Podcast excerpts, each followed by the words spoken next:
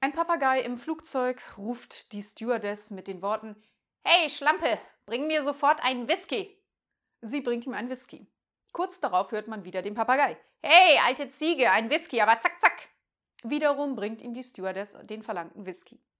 Ein Passagier hinter dem Papagei denkt sich, was der Papagei kann, das kann ich auch. Er ruft der Stewardess hinterher, hey dumme Kuh, bring mir auf der Stelle ein Bier.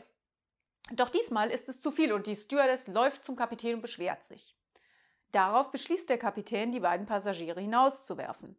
Als er die Tür öffnet, sagt der Papagei zum anderen Passagier: Also, für einen, der nicht fliegen kann, hast du eine ganz schön große Klappe.